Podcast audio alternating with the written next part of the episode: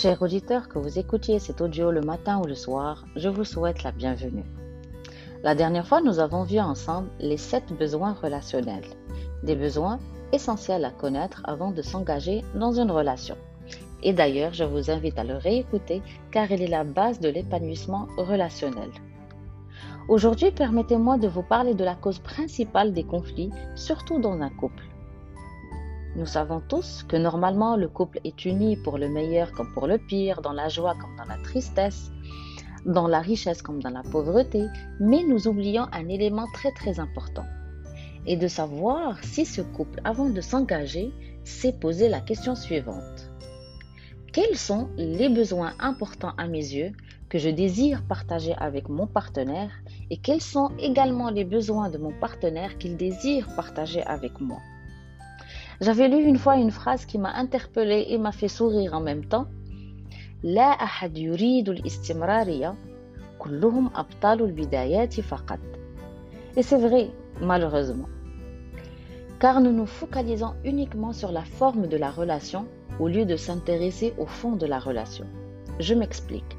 Nous accordons de l'importance à ce qui entoure la relation, comme l'aspect physique, financier, le rang social, l'âge, l'éducation et j'en passe.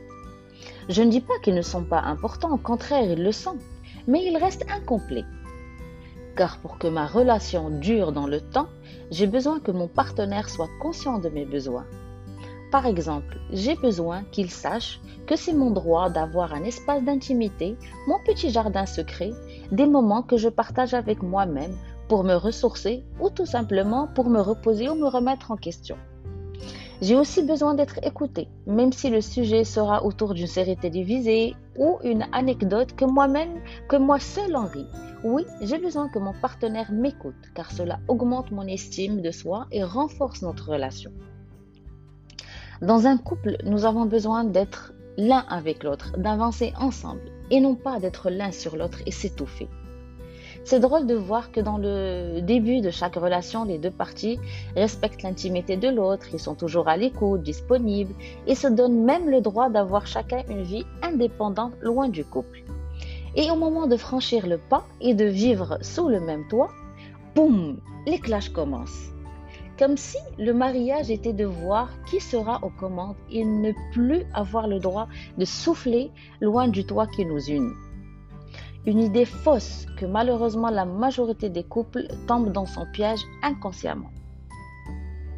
Jacques Salomé avait dit Vivre en couple dans la durée, c'est apprendre à créer et à vivre une intimité personnelle, reconnue par l'autre et intimité commune respectée par chacun. Vivre en couple dans la durée, c'est apprendre à créer et à vivre une intimité personnelle, reconnue par l'autre et une intimité commune respectée par chacun.